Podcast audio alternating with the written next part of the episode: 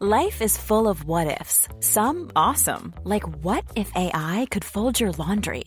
And some, well, less awesome, like what if you have unexpected medical costs? United Healthcare can help get you covered with Health Protector Guard fixed indemnity insurance plans. They supplement your primary plan to help you manage out of pocket costs. No deductibles, no enrollment periods, and especially no more what ifs. Visit uh1.com to find the Health Protector Guard plan for you. Muy, muy buenas noches a todos, mis queridos amigos y en general toda la audiencia. Muchas, muchas gracias por, por eh, sintonizar este, este espacio. Eh, pues la verdad es que hemos estado, bueno, he estado un poquito ocupado en, en ciertas eh, cuestiones laborales y ciertas cuestiones personales. Pero eh, la verdad es que quiero comentarles antes que de empezar el video, el video, el podcast, perdón.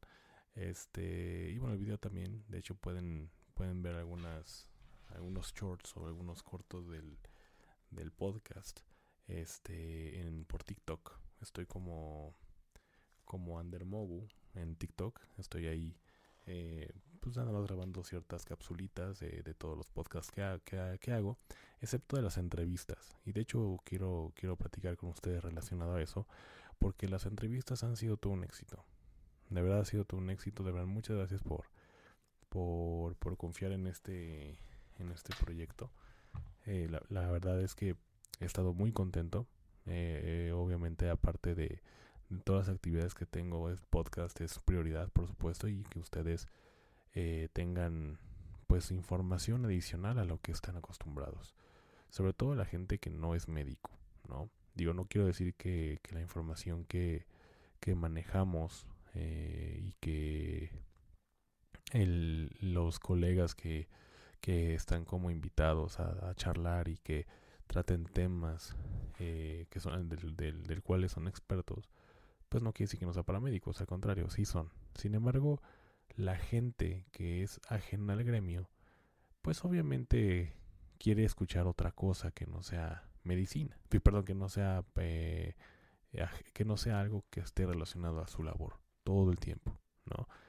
Yo, por ejemplo, bueno, soy médico y, y, y bueno, hay veces que también quisiera, bueno, y lo hago, ¿no? A lo mejor tomar un poco de literatura de otros temas, hablar de otros temas, ¿no? Por ejemplo, deportes, ¿no? Ahora que, que fue la Champions League, yo soy fan de la Champions League y que eliminaron a mi equipo, el Milan, desgraciadamente, este...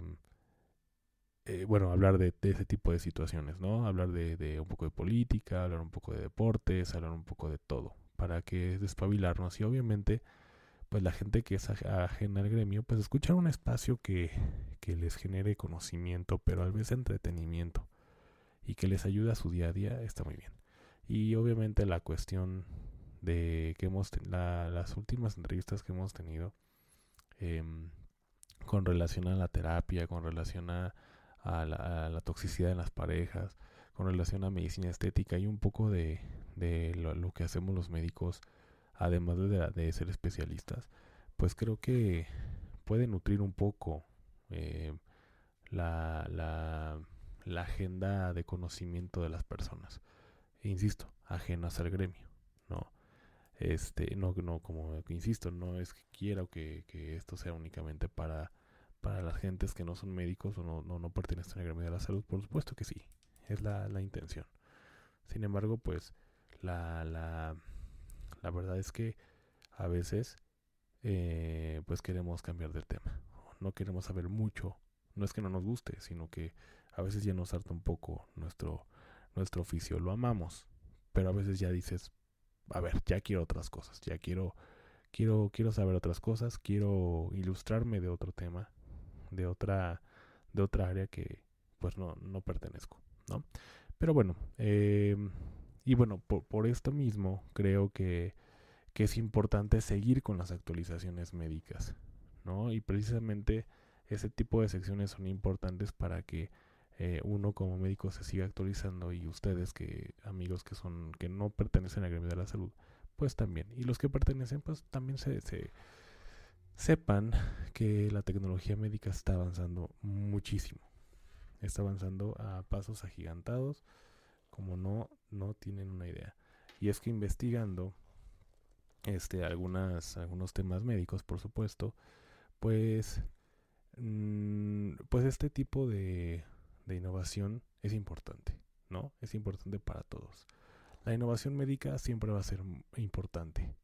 Entonces me parece que tenemos que eh, tener en cuenta que muchas enfermedades que, que sí, como lo hemos visto, han, han vuelto, han vuelto, han, que se supone que ya no tenían que estar, pero que desgraciadamente pues eh, han regresado.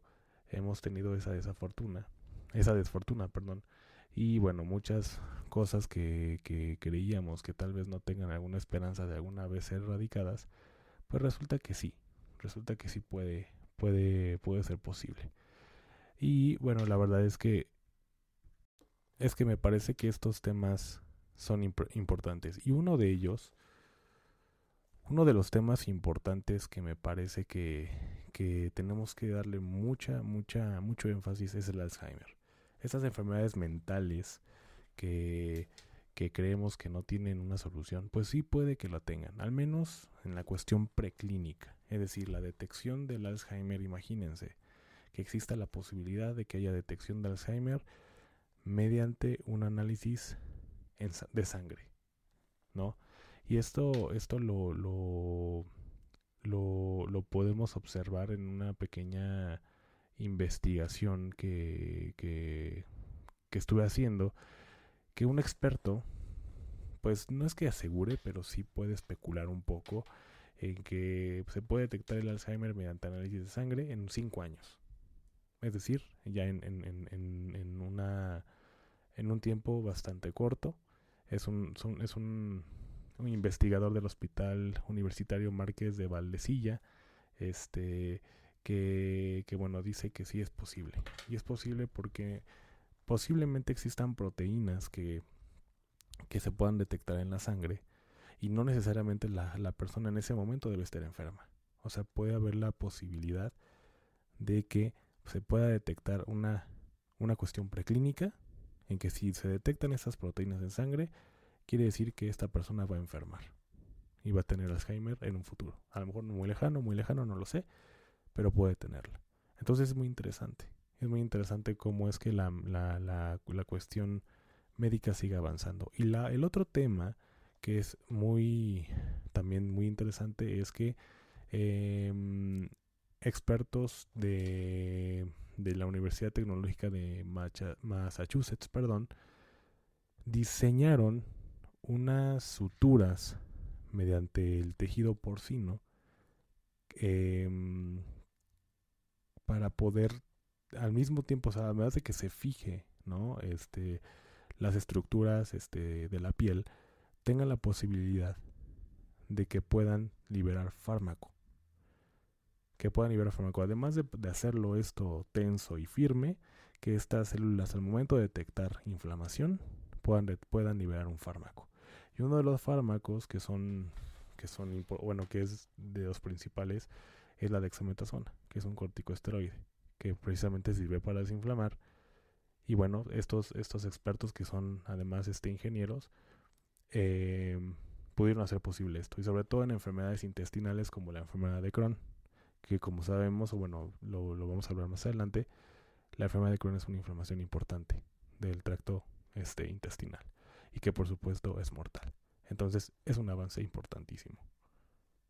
Entonces, la verdad es que tenemos que tener mucha, mucha fe en la tecnología médica, mucha fe en la inteligencia artificial también, porque esto puede ser posible.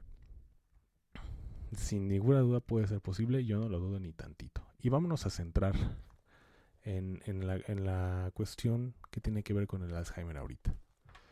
Y es que un experto, como les comentaba, es la que es el que augura que pueda haber una detección del Alzheimer mediante un análisis clínico, es decir, de sangre, y en cinco años, o sea, ni siquiera es algo que se pueda, que él dice que a futuro, que, o que pues tarde mucho esta cuestión por, eh, dependiendo de la tecnología. No, esto ya es en cinco años.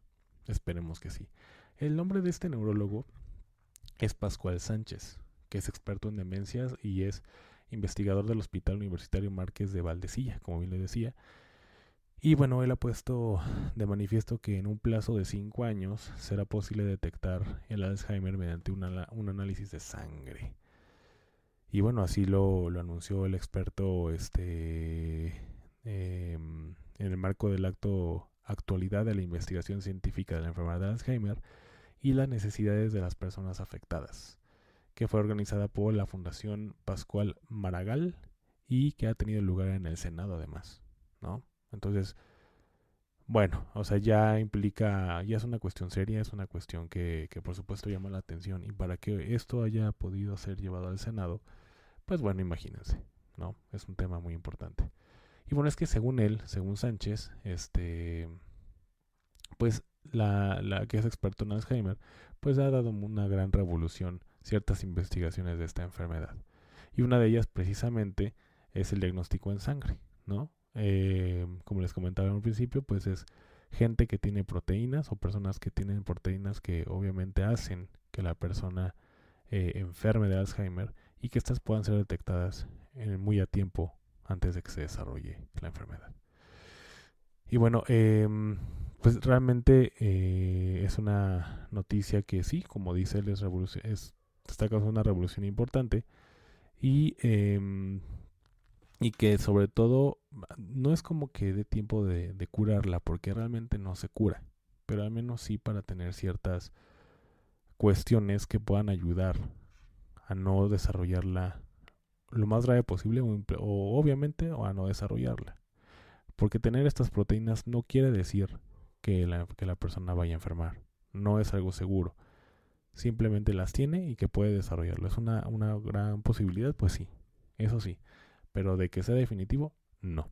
Entonces, bueno, pues esto, esto hace que, pues por supuesto, sea una bomba positiva, por supuesto, a que la medicina preventiva entre y pueda tener este, una acción pronta para que no se desarrolle la enfermedad o al menos no tan, no tan, no tan grave y no tan avanzada. Entonces, em, bueno, esta es una, una, una noticia creo que muy buena, a mi, a mi parecer. Eh, incluso uno de los, de los catedráticos de esta, de esta fundación Pascual Maragall, que se llama Arcadi Navarro, que es eh, uno de los líderes, eh, recuerdo que hay datos epidemiológicos que indican que el Alzheimer es prevenible o puede ser prevenible. Entonces él dice que las personas con distintos estilos de vida tienen distintas posibilidades de, de, de enfermedad de Alzheimer. Entonces, así explica que hay países que empezaron de hace décadas, hace años, con programas de prevención cardiovascular, que a día de hoy cosechan ventajas en materia de Alzheimer. Él dice que si tenemos un corazón sano, tenemos un cerebro igualmente sano. Entonces, no es que directamente eh, si tienes una enfermedad cardiovascular puedas tener una enfermedad de Alzheimer, pero bueno, lo que él dice es que normalmente cuando alguien tiene una, un, sistema cardiovascular o circulatorio estable, pues generalmente todo nuestro sistema funciona de manera adecuada.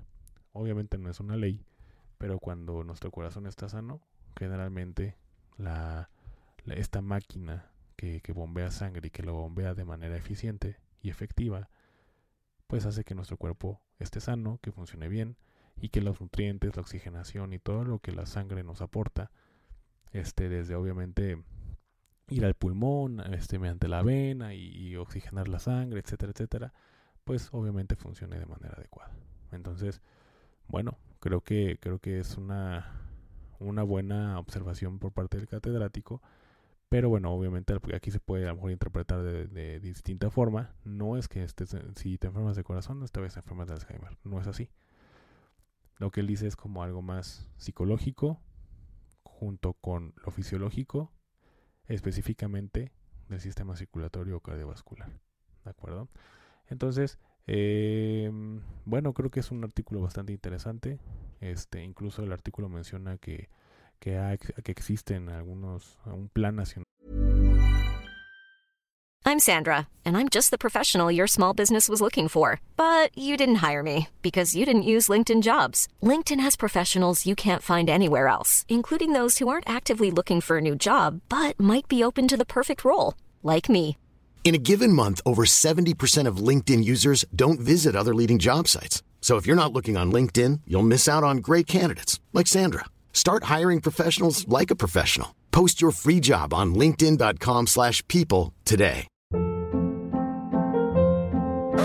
Hold up. What was that? Boring. No flavor. That was as bad as those leftovers you ate all week. Kiki Palmer here, and it's time to say hello to something fresh and guilt-free. Hello Fresh. Jazz up dinner with pecan-crusted chicken or garlic butter shrimp scampi. Now that's music to my mouth. Hello Fresh. Let's get this dinner party started. Discover all the delicious possibilities at hellofresh.com.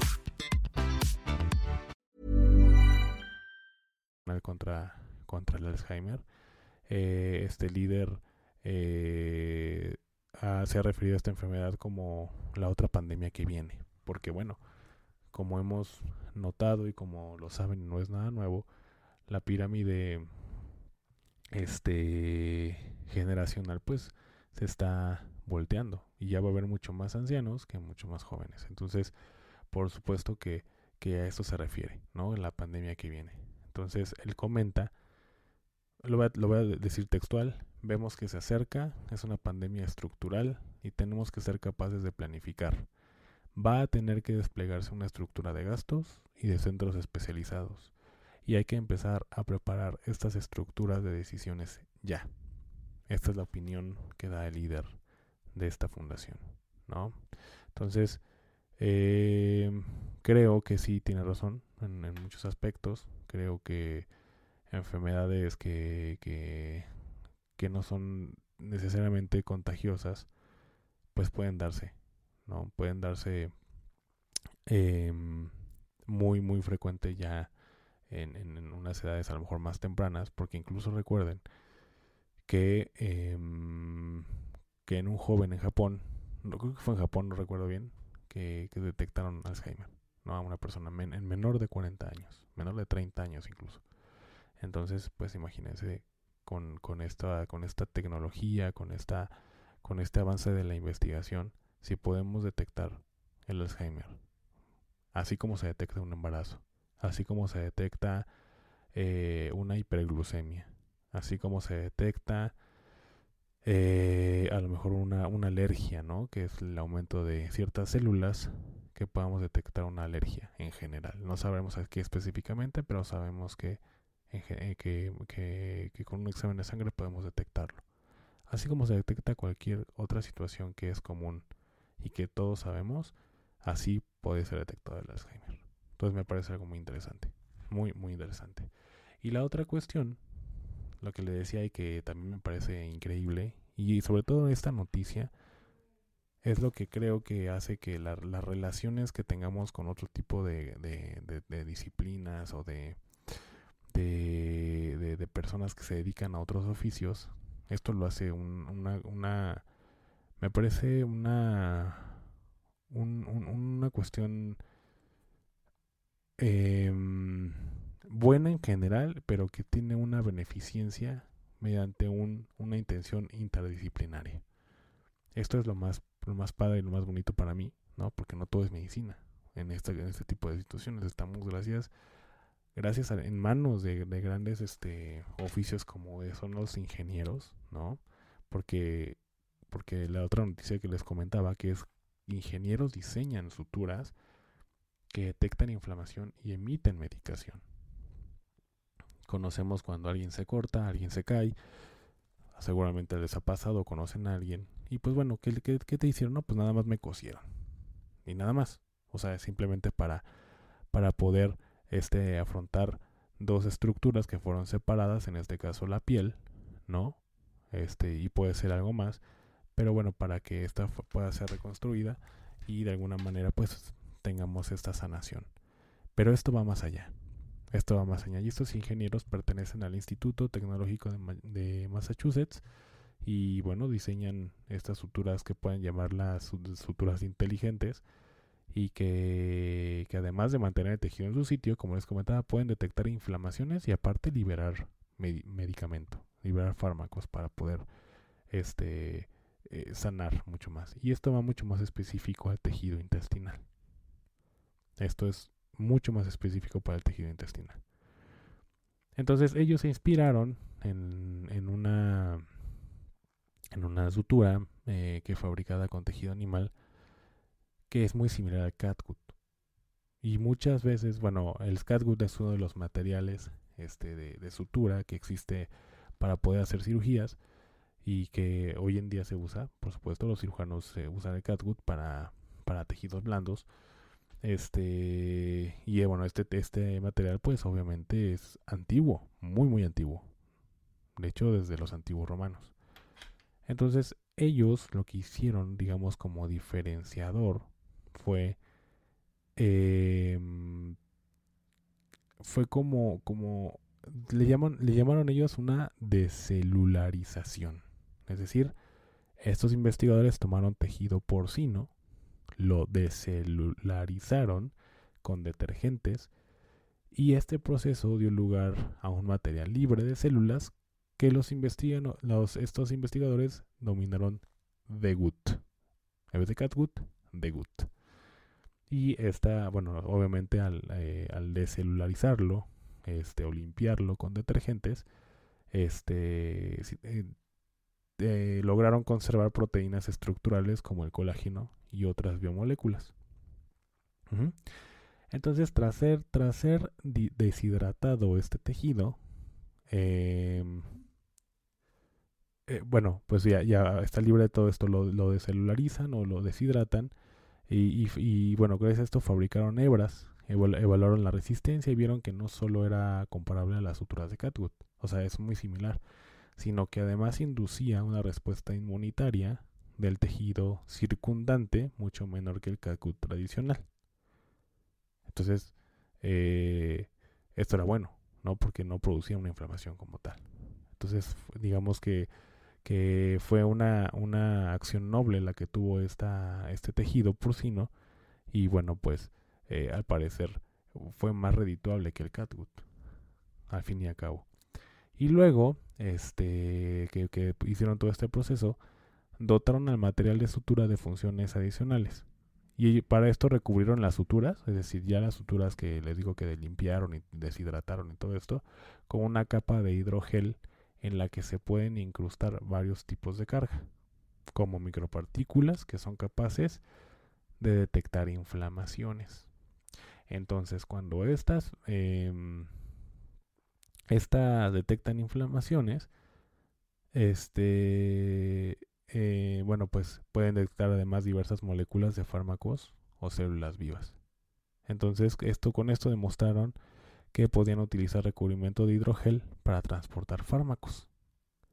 Entonces, cuando esto detectaba la inflamación, podrían liberar este tipo de fármacos. Y uno de los principales, como les comentaba al principio, que se usa, eh, bueno, tiene muchas funciones, pero una de ellas es la de, la de desinflamar. La otra es un proceso alérgico fuerte, por ejemplo. Liberar el esteroide llamado dexametasona. Y un anticuerpo em, monoclonal llamado adalimumab. Entonces, imagínense, imagínense lo que, lo que esto puede conllevar. Obviamente el precio sería, digo, ya, he probado esta situación, los precios se, serían muy costosos, pero como todo, como todo, mire, cuando ya la, las personas adquieren o llega, llega a haber un, un aumento de, del producto o del consumo de un producto, pues el, precio va a ir bajando, como siempre, o como todo en el mercado, así pasa. Entonces, pues esto eh, no solo no es en todo el no es para todo el organismo, no es para cualquier tipo de estructura, sino que lo fueron tejiendo, lo fueron, lo fueron llevando más sobre todo en tejido intestinal. Específicamente en, en, en, en enfermedad de, de, de Crohn que es una enfermedad muy, muy peligrosa, mortal, que, tiene que ver con el tracto este, digestivo. Entonces, pues, además de que es una enfermedad autoinmune, este, pues bueno, esto pues llega a ser mortal, puede haber este algún tipo de hemorragias en, el, en todo el tracto este digestivo y bueno, pues obviamente causar la muerte. Pero bueno, al menos estas suturas lo que hacen es un poquito eh, tratar de contrarrestar la inflamación que existe en esta enfermedad. Y bueno, en otras puede ser una colitis, puede ser lo que sea. Pero sobre todo en la enfermedad de Crohn, que, es cuando se tiene que meter a quirófano a una persona. En una colitis, pues es difícil que alguien meta, que un cirujano llegue a practicar sus habilidades este, en, en, con el bisturí, pero sí en una enfermedad de Crohn. Entonces creo que que son dos noticias este, bastante importantes, muy interesantes, ¿no? Y con esto nos damos cuenta de que, pues, efectivamente la inteligencia artificial, la, tecnología está avanzando a pasos agigantados. Y pues, por supuesto, puede, puede aprovecharse para intenciones malas o para malas cuestiones, pero en este sentido de la salud, creo que cuando se tienen este tipo de noticias, así como las otras noticias que hemos dado sobre, por ejemplo, de las vacunas con Moderna, Moderna, una empresa estadounidense y que, y que ha, asegurado que van a tener una vacuna contra enfermedades cardiovasculares, contra enfermedades este, oncológicas y que van a ayudar a prevenir. Imagínense, o imagínense la, el índice, este, o, o, cómo va a ser el aumento de la esperanza de vida de, de todos nosotros y de nuestros y de los que vienen, ¿no? De nuestra descendencia. Entonces creo que es una gran que son grandes noticias.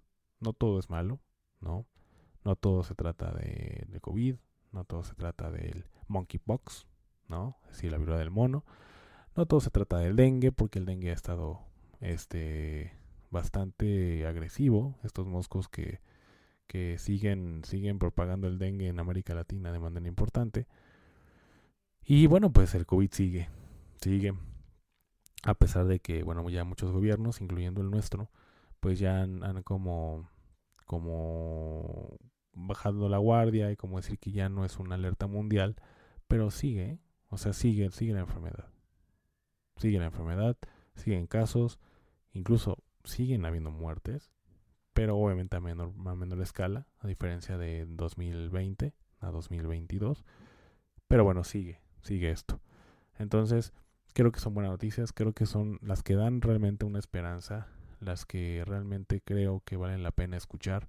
Digo, también las malas para tener obviamente el conocimiento, la alerta, la cultura, sobre todo para, para poder este, eh, tomar acción, ¿no? Ah, independientemente de que seamos médicos o no, pero tomar acción con nuestros hijos, con nosotros mismos, informarnos de la medicina, cómo avanza, qué medicamento puedo usar en caso de que me ponga grave, qué medicamento tengo que usar en caso de que mi enfermedad sea leve, etcétera, etcétera, etcétera. Entonces son noticias buenas, son noticias que, que bueno, quisiéramos que ya se, se, se pudieran aprobar este definitivamente en todo el mundo, que la COFEPRIS, que la que la FDA, etcétera, etcétera, apruebe. Pero bueno, obviamente esto es un inicio de, de un, espero yo, de un futuro este muy prometedor. En fin, el día de mañana, el día de mañana vamos a tener este, bueno, al menos eso lo, lo, lo, lo hemos platicado la licenciada Jamie Gudiño Jasso, que, que todo fue, un éxito el podcast con ella de, de la toxicidad de las parejas. El día 20 es día del psicólogo. Vamos a, grabar el día de mañana este, este video. Este video otra vez, bueno, sí, un video en TikTok, no, pero el podcast este va a ser grabado para que se pueda subir el día sábado a las redes, a, todas las plataformas de podcast, para que lo escuchen, para que lo vean. De todas maneras, yo voy a, yo voy a confirmar este con ella y yo estaré confirmando mediante, mediante la, la, red social TikTok. Ahí como, como aparte de grabar cápsulas, por supuesto doy algunas noticias y una de estas es esa, ¿no? Poder asegurar o confirmar ciertas entrevistas que están que están este que están vecinas y también adelantarles, no quería hacerlo, pero es una es una es un hecho de que se va a hacer no sé cuándo, pero pronto una entrevista con un amigo mío, el doctor eh, Jonathan Matus Moro, que es un cirujano general con una alta especialidad en cirugía bariátrica. Y nos va a venir a hablar un poco de obesidad, un poco de, de estos temas de, criterios de inclusión y quienes pueden ser candidatos a, a practicarse esta famosa cirugía de manga gástrica. Entonces, créanme, va a ser un gran podcast, va a ser como, como los que hemos hecho con, con entrevistas, va a ser una, una plática bastante, este, eh, bastante nutritiva para el, para el cerebro, para el conocimiento y sobre todo que, que ustedes, como, como bien les dije, eh, se, se un poquito de los temas que diario traen, diario traen, diario traen, diario traen, este, y que están ahí siempre en la rutina. Así que, bueno, les estaré confirmando en TikTok. Por ahora les agradezco mucho el haberme sintonizado un, un día más, bueno, una noche más, porque son las nueve y media por acá. Pero este, les mando un saludo a todos mi, a toda la audiencia, este, a todos los latinos, europeos, este, norteamericanos que nos ven, que nos ven. ¿Por qué insisto en que nos ven? Nos escuchan.